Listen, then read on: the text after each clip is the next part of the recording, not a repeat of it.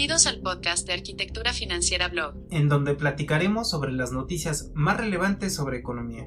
Invitaré a personas que son agentes de cambio en el mundo de los negocios que nos compartirán sus experiencias para descubrir esa clave o componente que nos ayudará a tomar el control de nuestras finanzas. También en cada episodio encontrarás un shot sobre impuestos. Acompañaremos tus deseos de crecer financieramente. ¿Cuál es la frase de este episodio? La medida de lo que somos es lo que hacemos con lo que tenemos. ¿De qué tema hablaremos en este episodio? En este episodio platicaremos de las ventajas fiscales de un PPR. En nuestro episodio anterior conversamos sobre los PPR, planes personales para el retiro, y dejamos pendientes sus ventajas fiscales. Antes de eso me gustaría hacer un paréntesis. Las ventajas fiscales no deben ser un factor que determine generar capital para nuestra vejez, ya que nosotros debemos generar nuestra propia riqueza como lo dicta el capitalismo. ¿Quiénes pagamos impuestos en México? Desde un niño que compra un refresco en la tienda, un comerciante que adquiere su mercancía prima en una distribuidora, un asalariado, un empresario, una empresa, un pensionado, absolutamente todos. ¿A quién le sirve un plan personal para el retiro? El SAT está robusteciendo su plataforma a fin de lograr una mayor recaudación, y ahora con el buzón tributario lo tiene fácil. Así que para evitar caer en discrepancia fiscal y que tu dinero sea más eficiente, se crearon algunos artículos que pueden nivelar la balanza a tu favor. Estos artículos los encontramos en la ley de ISR. Artículo 151. ¿Qué nos ofrece este artículo? Bueno, que todos los depósitos que realicemos a un instrumento de inversión que tenga por objetivo acumular un fondo para el retiro sean 100% deducibles anualmente.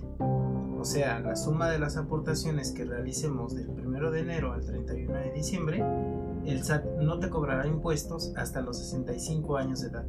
¿Cuáles son las condiciones de este artículo? Las condiciones son que si realizamos un retiro antes de llegar a los 65 años de edad, el SAT nos aplicará su tasa máxima de descuento del impuesto ISR, que es el 35% sobre el monto del retiro y además nos ajustará todo lo que hayamos deducido en ejercicios fiscales anteriores. Esta deducción tiene un límite de 176 mil pesos. Así que al elegir un PPR debemos saber que es solo para nuestro retiro y no un ahorro para emergencias. Siguiente artículo. Artículo 185 Cuentas personales especiales para el retiro.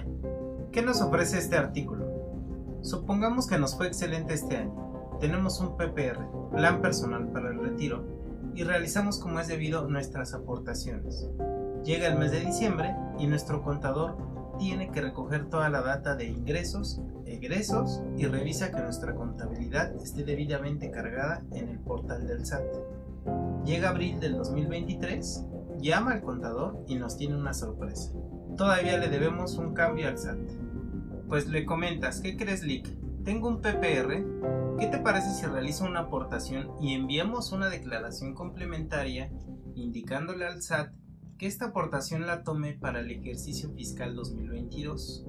Y aprovechamos el beneficio del artículo 185 que nos permite reducir la base grabable todavía más aunque el año fiscal ya cerró. ¿Cuál es la cláusula de este artículo? Que la aportación sea realizada antes de abril del 2023 y enviar tu declaración complementaria correspondiente. Este artículo te permite deducir hasta 152 mil pesos extra de tu ejercicio fiscal anterior. También me gustaría comentarte que hay planes muy flexibles que te permiten ahorrar en UDIs, dólares, que no te integren un seguro de vida, decidir el tipo de portafolio en el que deseas poner tu capital de acuerdo a tu perfil inversionista, conservador, moderado, agresivo o tener las tres opciones en el mismo plan. Algunos planes te dan varios números de cuenta para que elijas a qué cajón vas a depositar, al seguro, tu renta fija o variable. Algunos planes te dan la opción de contratar en conjunto tu seguro de gastos médicos. Algunos planes te dan cupones de descuento para farmacias, consultas de prevención o consultas con costo preferencial o que si dejas de realizar depósitos no pase nada y puedas retomar tu plan en cuanto tengas capital sin que se te haga ningún tipo de penalización. No pienses que es como el plan forzoso de tu compañía telefónica, a excepción que solo tendrás que pagar tu seguro de vida o gastos médicos, así tendrás que platicar con tu asesor. También los planes personales para el retiro tienen portabilidad, los puedes cambiar de una institución financiera a otra. Recuerden que algunos contadores coinciden en que los primeros seis meses del año trabajamos para el gobierno, para pagar impuestos. Como resumen, después de estos dos últimos episodios, ya podemos ver las bondades que tienen los planes personales para el retiro. Si deseas saber más acerca de estos planes personales para el retiro, no dudes en contactarme por medio de Twitter con el arroba AF Daniel López. Ahora escuchemos el precio de las acciones con mayor volumen de operación al día viernes 26 de agosto. Apple subió 1.49% ayer, cotizándose en 170 dólares estadounidenses y 3 centavos. El precio de las acciones de Alphabet es actualmente de 2.333.76 pesos mexicanos cada una, con un 2.76% al alza desde ayer. Cuando el mercado cerró el jueves, Amazon.com cotizaba a 137,28 dólares estadounidenses en el Nasdaq, un 2,60% más que el cierre anterior. Me gustaría invitarlos a cotizar el seguro de su auto, ya que tengo excelentes promociones. Nos escuchamos en el siguiente episodio. Hasta la próxima. Hasta pronto. Ahí nos vidrios.